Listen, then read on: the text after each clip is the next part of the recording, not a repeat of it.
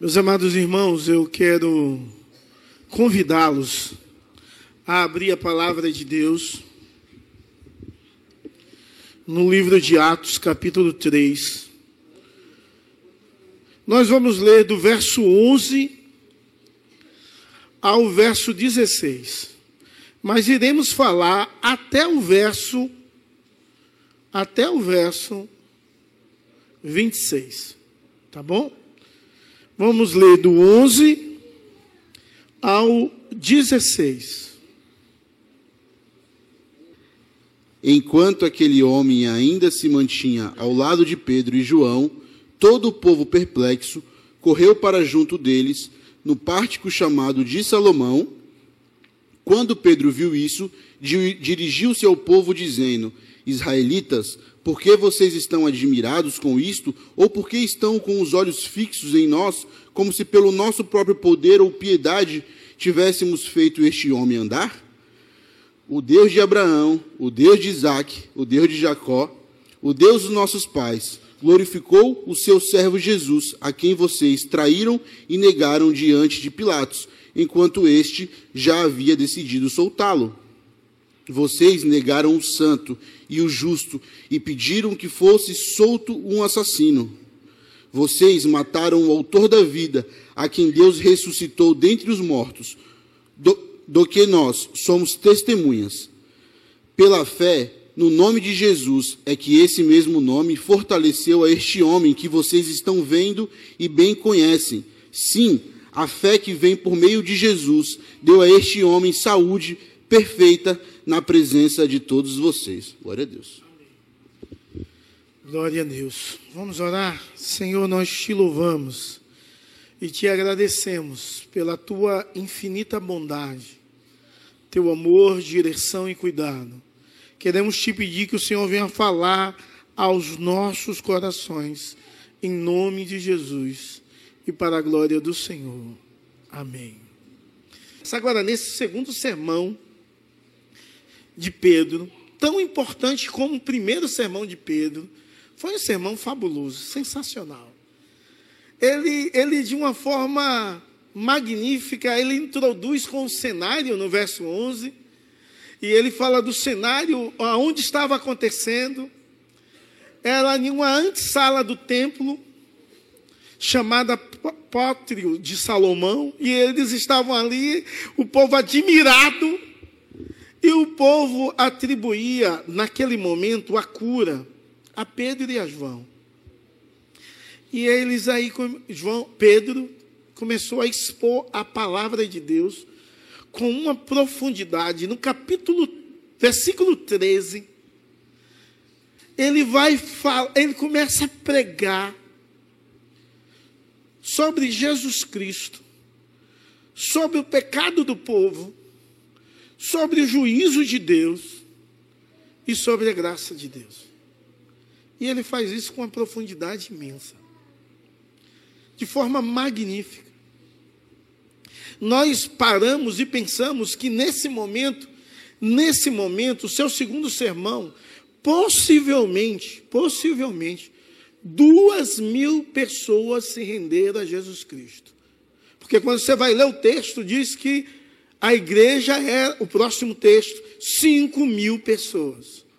Então, foi um sermão extraordinário, um sermão magnífico, um sermão impactante, um sermão profundo, com conhecimento teológico do Antigo Testamento, com aplicação em Jesus Cristo, onde Cristo foi o centro daquele sermão, onde foi aplicado a pregação de uma forma tão magnífica e interessante. Esse texto é um texto fantástico. Pedro, nesse texto, como bom presbiteriano, nós vamos enfatizar três divisões, porque Pedro, ele enfatiza três divisões de como pregar o evangelho corretamente. Ele não só prega, mas ele ensina a igreja como a igreja deve pregar corretamente o evangelho. Então, em, primeiro lugar, ele diz que para proclamar o Evangelho, devemos exaltar o Senhor Jesus. para proclamar o Evangelho, devemos confrontar os pecadores com sua culpa e avisá-los do julgamento iminente. Para proclamar o Evangelho, devemos oferecer a graça de Deus aos perdidos. De uma forma muito clara, de em uma só sentença, a pregação de Pedro está dizendo: para proclamar o Evangelho, devemos exaltar o Senhor Jesus, confrontar os pecadores com sua culpa e, os, e o perigo do julgamento, e oferecer a graça de Deus àqueles que se arrependem.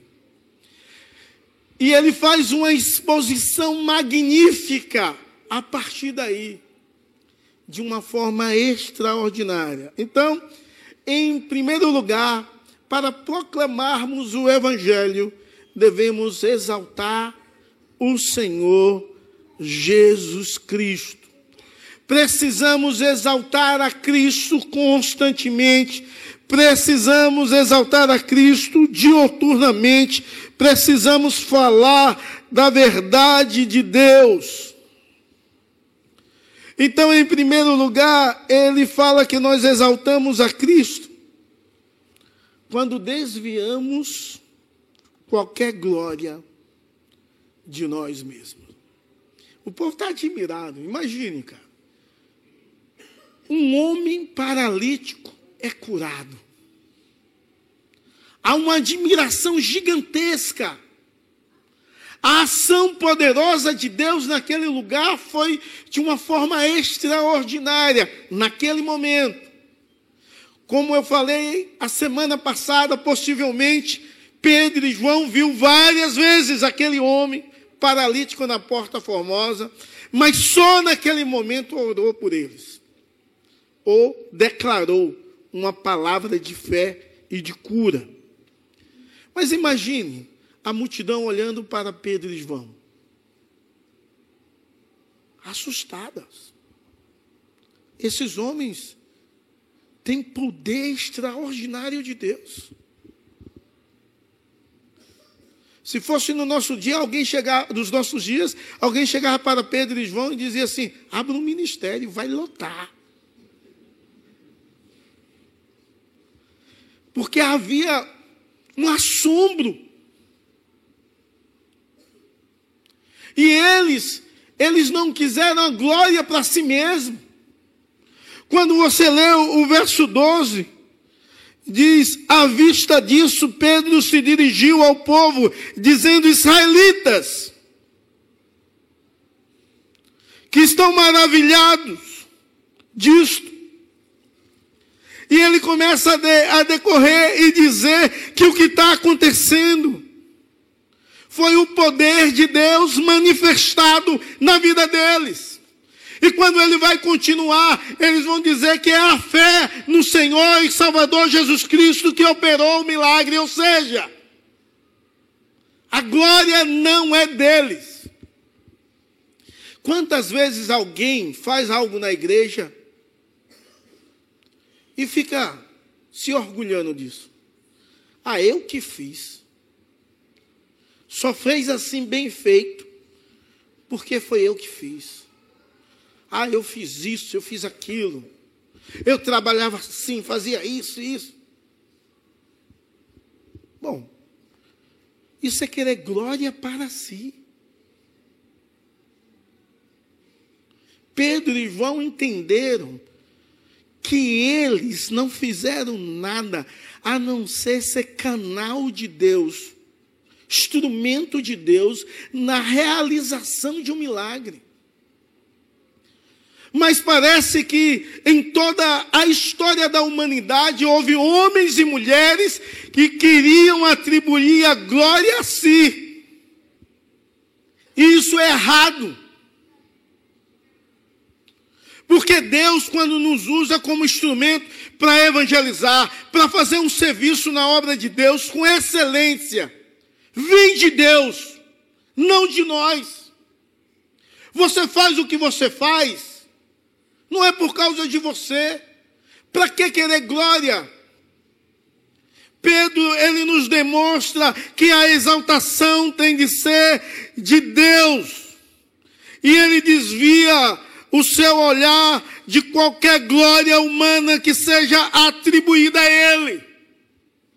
Quando você vê, ele continua no verso 13 dizendo: o Deus de Abraão, o Deus de Isaac, o Deus de Jacó, o Deus dos nossos pais, glorificaram, glorificou o seu servo Jesus.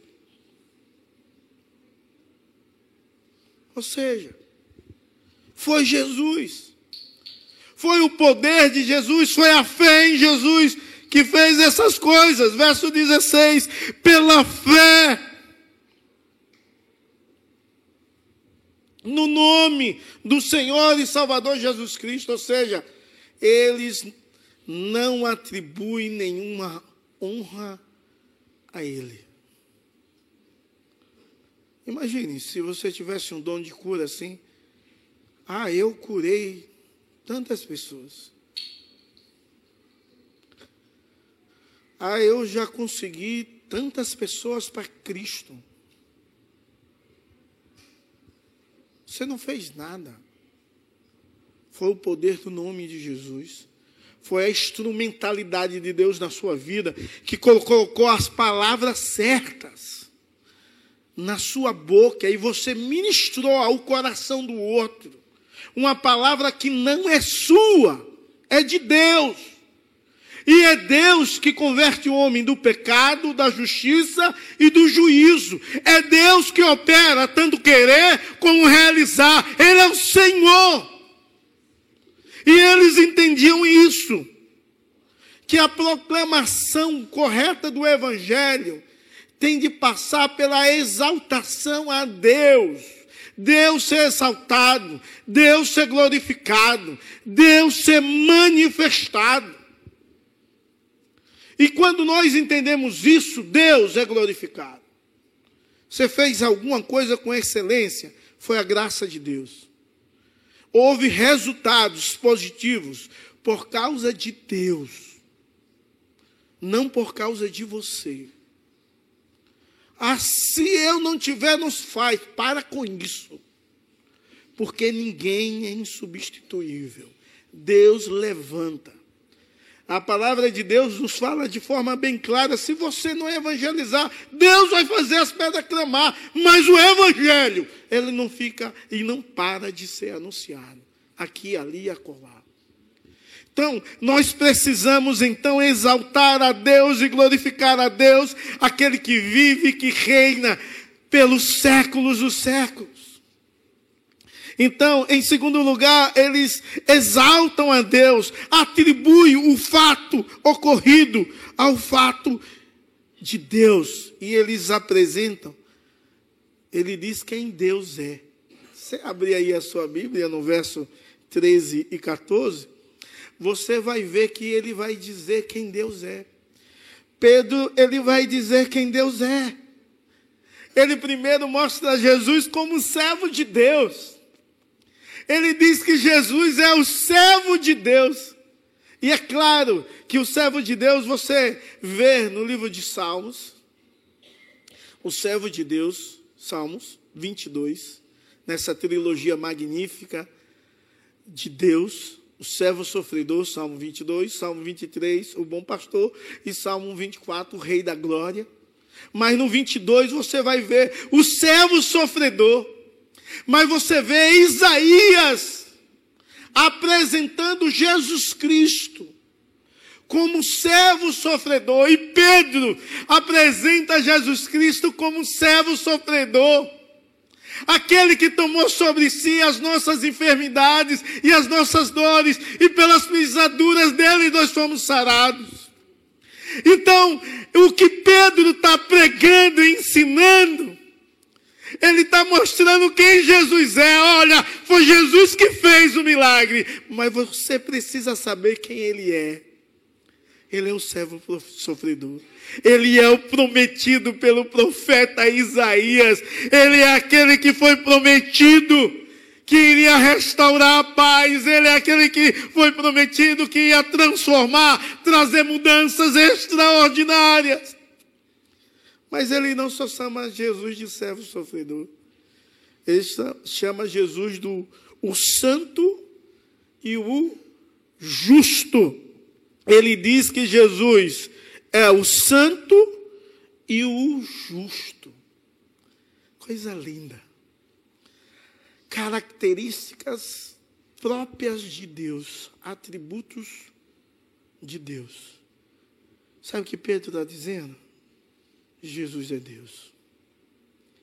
Quem operou o milagre foi o Deus encarnado, que é santo, que é justo. Nele há plena santidade e justiça. Foi Ele que operou o milagre. Ele está atribuindo a glória ao nosso Senhor e Salvador Jesus Cristo. É Ele que deve ser exaltado, que possamos diminuir e Cristo aparecer constantemente, que possamos falar quem Ele, Ele é. Ele é o nosso Deus. Ele é o prometido pelos profetas. Ele é o próprio Deus, ele é santo e justo. E no verso 15, ele conclui dizendo que um outro atributo de Jesus Cristo, ele vai dizer que ele é o príncipe da vida. Ou seja, ele quer dizer que só existe vida em Jesus. Só há vida nele. Ele é a expressão da vida. Ele é o Deus Todo-Poderoso, que traz vida de uma forma extraordinária e plena. Já no final do texto, ele vai dizer que Jesus é o profeta de Deus. Ou seja, o apóstolo Pedro está exaltando a Cristo, foi ele que fez. Você precisa saber quem Ele é. Ele é o Deus ele é o Senhor da vida. Ele é o servo de Deus. Ele é santo. Ele é justo. Ele é Deus absoluto. Mas depois de falar isso, ele vai dizer o que ele fez. E, e, de forma extraordinária, ele começa a decorrer e falar a respeito do que Cristo fez. Em primeiro lugar, curou aquele homem, já tinha dito isso antes. Cristo fez o que? Ele curou. Que Cristo foi aquele que morreu na cruz. Que o povo foi aquele que mataram a Cristo. Que o povo foi aquele que rejeitaram a Cristo. Mas ele vai dizer o que ele fez: ele ressuscitou dos mortos ele subiu aos céus. E ele disse que ele voltará de novo. Sabe o que Cristo fez? Ele fez uma cura extraordinária. Sabe o que ele fez? Ele ressuscitou. Sabe o que ele fez? Ele vai voltar. E o sermão dele vai decorrer sobre a volta de Cristo com uma profundidade imensa. Ou seja, ele está dizendo: Jesus Cristo está aqui hoje, operando esse milagre. E você não está vendo ele, mas ele vai voltar. E você vai vê-lo pessoalmente, como ele é. Cara, quando nós proclamamos o Evangelho corretamente, Cristo tem de ser exaltado e Cristo tem de ser o centro. Porque não há evangelho sem Cristo. Não há. Se a pessoa falar em Deus tão somente, pode surgir na nossa mente uma, uma dúvida: qual Deus? Qual Deus que essa pessoa está se referindo? Pode ser o Deus que não é o seu Deus. Porque o nosso Deus é descrito na confissão de fé no credo apostólico. Quem é o nosso Deus? É Deus Todo-Poderoso, Criador dos céus e da terra, que se manifestou, que se tornou homem. Meus amados, O que Pedro está dizendo aqui para aqueles homens é que Cristo é o Messias, é o Deus encarnado, é o Deus Todo-Poderoso, é o Deus que está operando, e esse Deus foi rejeitado por eles. O que ele está ensinando aqui é que esse Deus encarnado em Jesus Cristo venceu a morte. Está vivo e atuante, agindo com poder e graça. Aquele povo foi ao templo possivelmente com a ideia de prestar sacrifício e adoração a Deus. Possivelmente. Havia esse desejo no coração, mas como isso facilmente é roubado? Eles ficaram admirados e começaram a atribuir a glória a, Pedro e a João. Eu vejo muita gente dizer: em tal lugar tem um homem de Deus. Bom, com toda sinceridade, é o homem que faz ou é Deus que usa? Então não é diferente de ninguém. Porque o poder está em Deus e no nome do Senhor e Salvador Jesus Cristo. Em segundo lugar, devemos pregar o Evangelho, confrontando pecadores com a sua, com a sua culpa e avisá-los do julgamento iminente na década, no século XX, não na década, o povo pregava muito sobre o juízo de Deus. Se você for pesquisar no YouTube alguns sermões de qualquer igreja, você vai ver que o juízo de Deus se fala muito nesse período. O juízo de Deus. Hoje o juízo de Deus quase não se fala. Mas ele, aqui Pedro quer avisar aquele povo, quer confrontar os pecados daquele povo, a culpa que eles têm, e quer avisá-los sobre o juízo iminente de Deus. Eu já vi muita gente pregar sobre o juízo de Deus, diz bem assim, ó, tipo João Batista. Arrependa-se ou vá para o inferno. Já surtiu muito isso. Muito. E muitas vezes nós precisamos dizer a mesma coisa. Arrependa-se dos seus erros. Ou você vai para o inferno. Porque Deus é um Deus de amor e Ele te ama, está te dando a oportunidade, mas Deus é um Deus de juízo. Então, Ele confronta o pecado desse povo.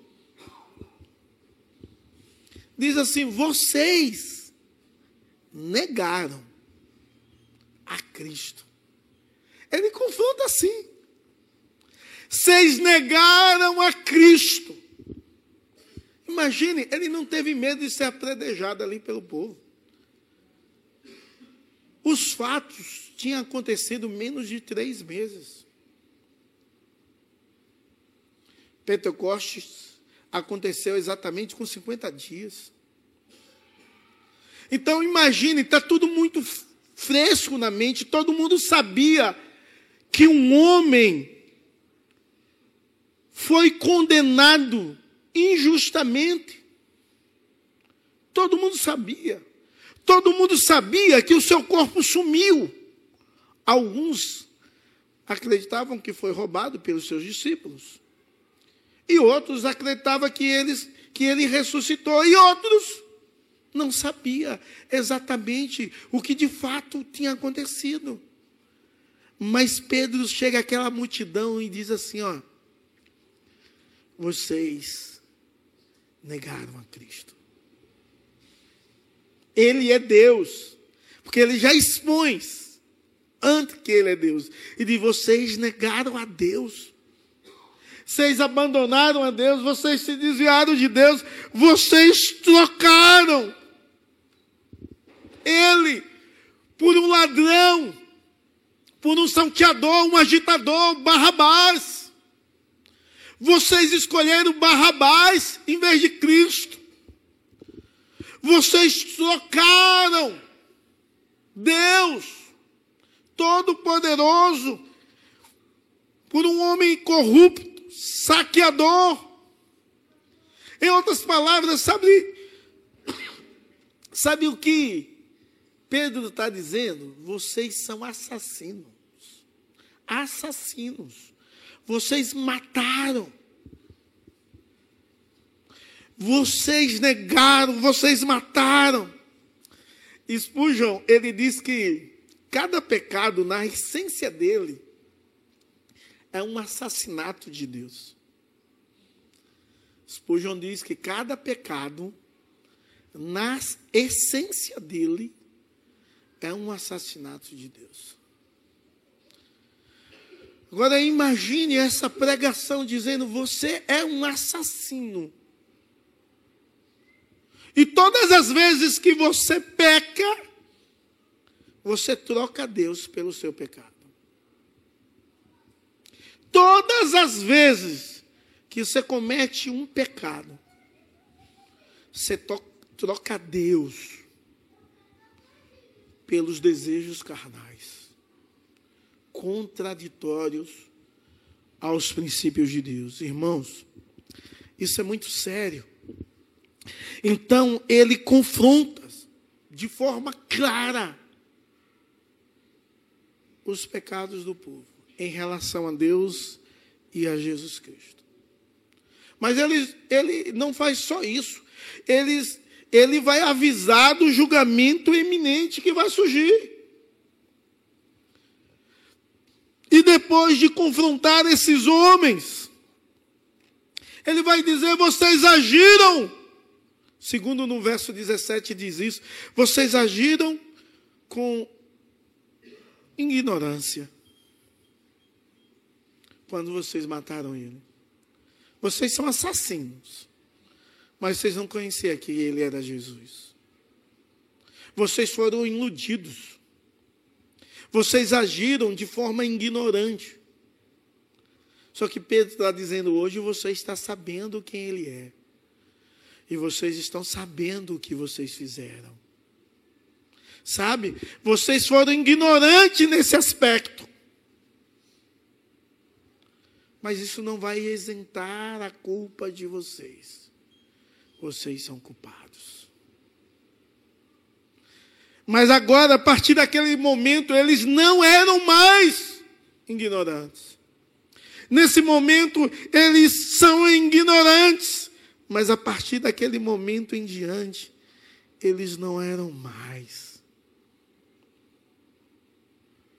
Sabe, eles deveriam entender que o juízo de Deus vem contra todos os que o rejeitam.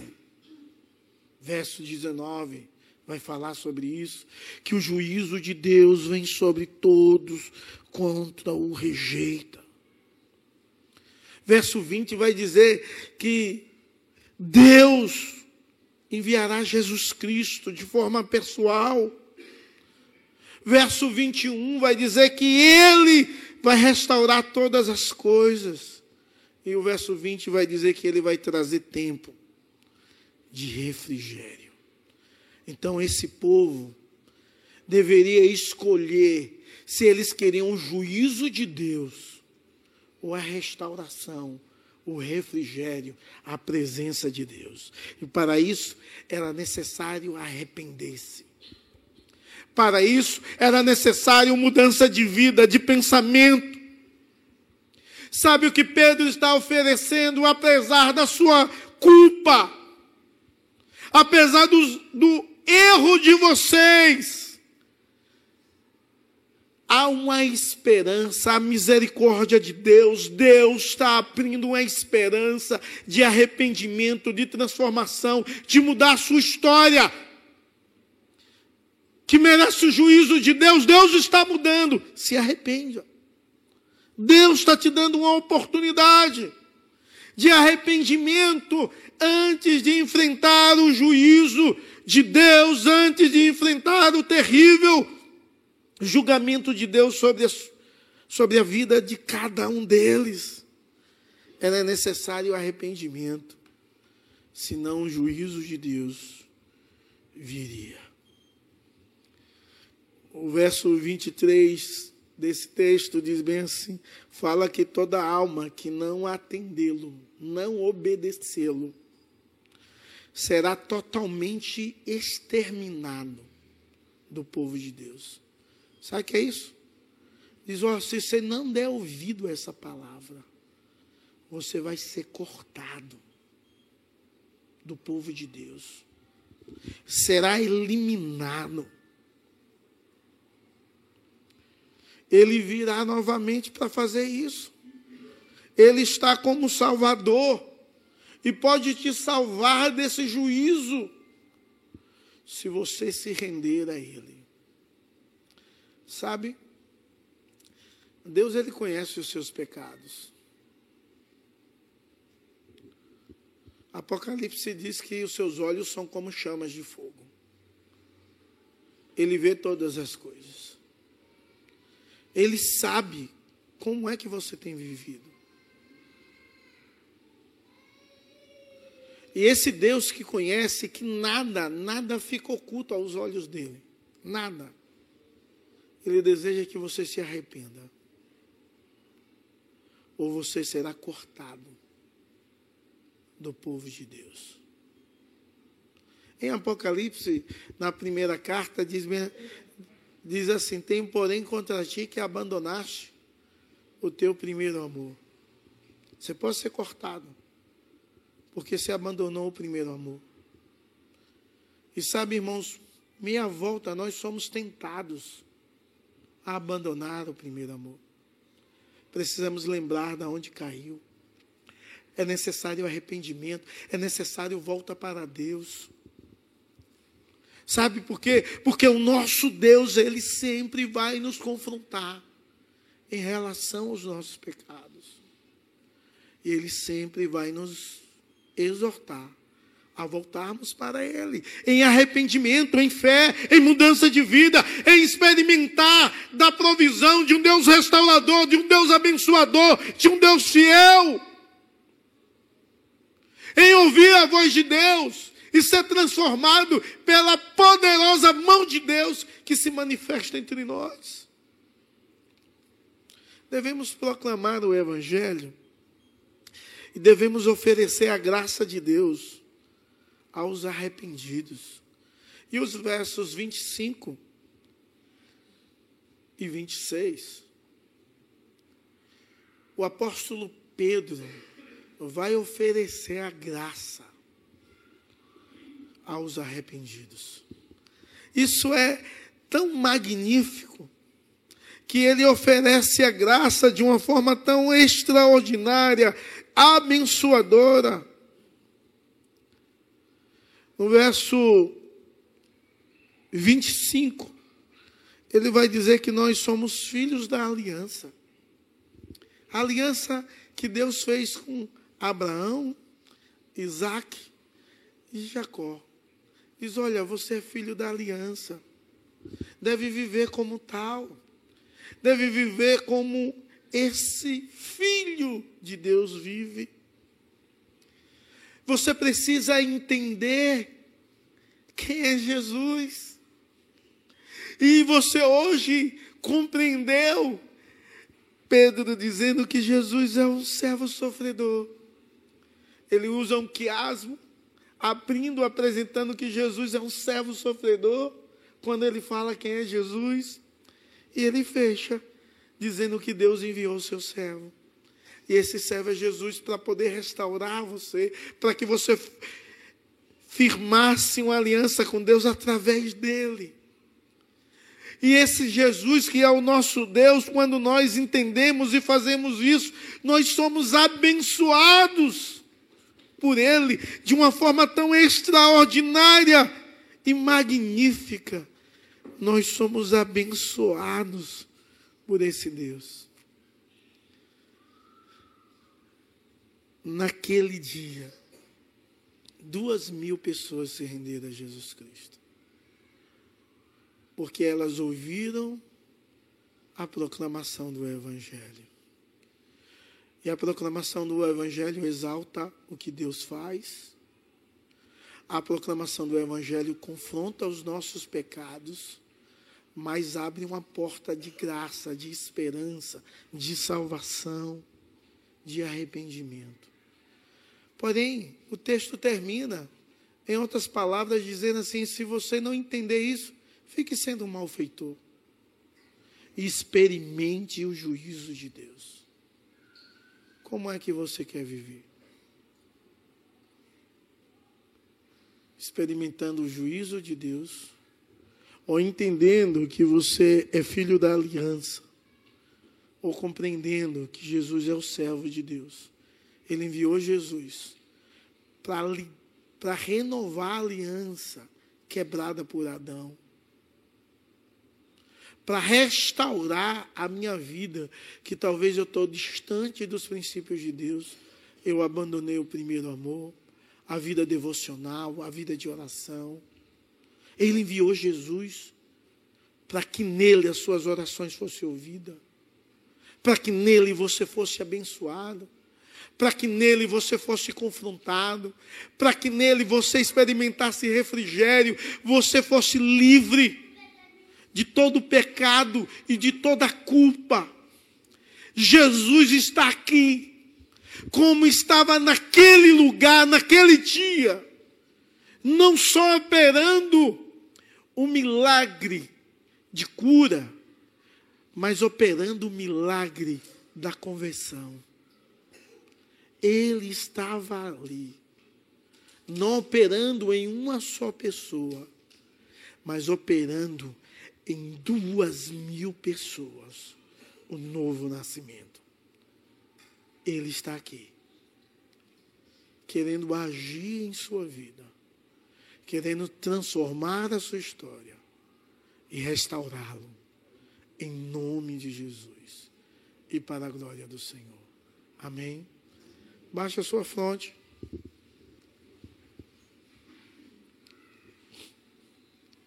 Converse com esse Deus que está aqui, que te conhece, que deseja que você mude de vida.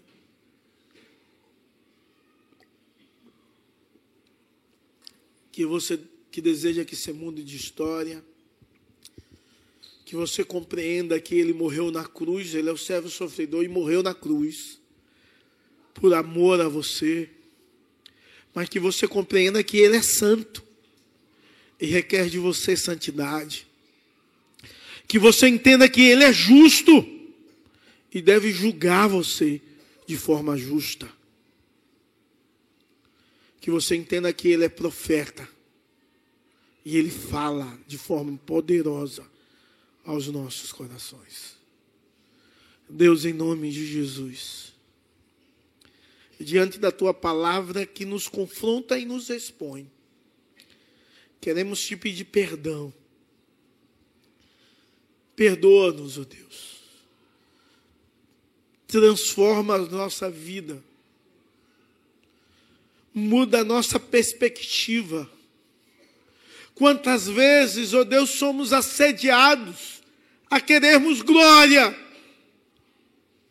em vez de darmos a glória e a honra ao Senhor. Quantas vezes, oh Deus, quantas vezes não expomos quem o Senhor é, não falamos o que o Senhor faz. Quantas vezes, oh Deus, nós trocamos o Senhor por qualquer outra coisa. Tem misericórdia de nós.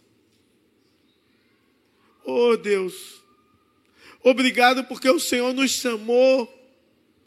Obrigado porque o Senhor nos escolheu. Obrigado, ó Deus, porque o Senhor nos confronta a vivermos uma vida de santidade, de amor, de adoração, de devoção. Obrigado, Senhor, porque tu és o nosso Deus. Obrigado porque tu és o nosso juiz. És o nosso resgatador. Obrigado porque o teu sangue nos perdoa e restaura o teu servo, Deus, a viver com intensidade o evangelho e a viver a tua vida. Em nome de Jesus. Ai, querer experimentar mais da tua presença, do teu agir, da manifestação do Senhor em nós e através de nós. Em nome de Jesus. Amém e amém. Receber a bênção, que a graça do nosso Senhor e Salvador Jesus Cristo, que o amor de Deus, o nosso eterno Pai, que a comunhão e a consolação do Divino Espírito Santo seja sobre você e sobre todo o povo de Deus espalhado sobre toda a face da terra, hoje e para todos sempre. Amém e amém.